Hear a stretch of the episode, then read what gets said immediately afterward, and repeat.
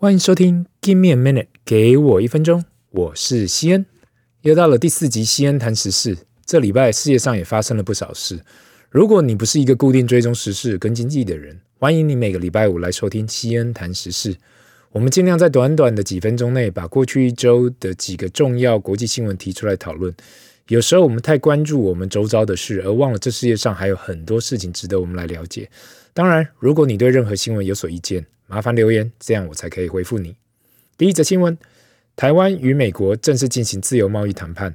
华盛顿这礼拜三宣布正式准备跟台湾开始洽谈自由贸易协定。虽然新闻里面没讲到什么东西，但是绝大方面我感觉可能某方面也在激怒中国共产党，因为正式开始谈判，其实到真正有什么东西可以拿出来签约，应该还需要很长一段时间。大方向来讲，因为美国跟韩国有 FTA。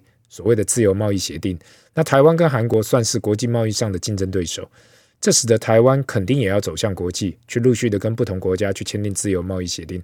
如果大家还记得很多年前的 ECFA 法案，也是台湾对中中国大陆的自由贸易协定。经过那么多年，台湾出口的总金额及减免关税金额，在 ECFA 里面过去十年都还在陆续成长。有兴趣的听众可以上政府 ECFA 网站即可查询。呃，相关资讯。至于台湾未来还有没有办法参与不同样的贸易组织跟联盟，这将会是未来各国对于自由贸易的重点。未来还会不会走向全球化，还是因为在过去二十多年来自由贸易下，准备开始走回保守封闭主义？这一切都有待观察。第二则新闻就是，呃，全世界最大的主权基金挪威主权基金上半年损失了一千七百九十亿美金。挪威主权基金 Norway Sovereign Wealth Fund 上半年累计损失一千七百九十亿美金，这新闻听起来很可怕。但是当你想到这主权基金总共有一点三兆美金的资金，其实大家大概就跟整体大市场的环境下跌的差不多，总共下跌了约十四点四 percent。但是绝大部分的指数都下跌超过这数字。今天我会把这主权基金拿出来讨论，是因为其实这个基金。几乎占全世界，呃，在全世界重要市场都有投资。不要以为只有在欧美市场，超过全球八十个市场，包括台湾，占比约呃全球这股市的一点三 percent。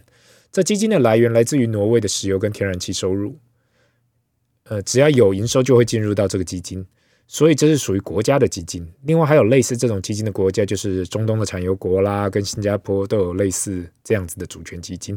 如同上一则新闻，全球自由化的发展使得资金可以投资到各式各样的市场。这些拥有主权基金的国家也可以利用自有基金的回报来好好发展自己的国家。这个概念其实蛮有意思的，只是我每次都在想，如果比较大的国家可否利用这种主权基金来影响其他国家的政治或是经济呢？目前其实大家虽然看不到，但是几个世界强权早就已经在世界各地发挥他们的影响力。只是，如果再透过这种正式的基金，是否会把国界国界更加消失了呢？第三则新闻：二十岁 USC 大学生靠 Meme Stocks 一个月暴赚一点一美一一点一亿美金。南加大一位呃二十岁的大学生 Jack Freeman 七月买入北美家居用品零售商 Bed Bath and Beyond 的股票，一个月暴赚一点一亿美金。其实我要提出这则新闻，只是想要说，如果你是第一层思考看了这新闻，就会感觉哇。他怎么那么神？但是真的，如果有认真去看新闻的人，就会发现，这年轻人 Jack Freeman 说，他跟家族集资了两千五百万美金去投入这档股票。一个家族能够拿出两千五百万美金来让一个大学生，二十岁的大学生来买股，已经超出一般人的想象了。而且又是透过这个年轻人的姓氏一样的 Freeman Capital Management 的资产管理公司买卖，大家应该又好像懂了什么了吧？我今天要提出这个新闻，只是要讲，有时候新闻看看可以，但是这种新闻不用太羡慕，毕竟这真的是少数中的少数的少数，不太是少年股神，比较像家子拿子家里拿子弹让年轻人去尝试，亏了就当经验，赚了就暴赚了。第四则新闻，欧盟公布 CPI 消费者指数来到了八点九 percent，其实这应该也已经不算是新闻了，但是欧盟这礼拜公布消费者物价指数来到了八点九 percent。这礼拜，挪威也上调了零点五 percent 的利率。会想要提出这则新闻，只是单单想要点出，过去两年多因为疫情跟热钱的关系，使得全世界进入这个疯狂的两年。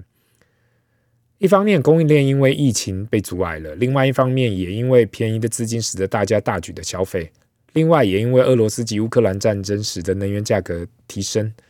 毕竟整个欧盟算是依赖俄罗斯的能源，如果这一段这一点都被切断，造成欧盟需要去其他地方采购，最后的结果就是通货膨胀不断的升高。那如果没有做出相对应的人，就会感觉特别痛苦，因为毕竟薪资总是最后才开始调涨的，使得前面的物价已经开始大大量涨幅、大幅涨幅。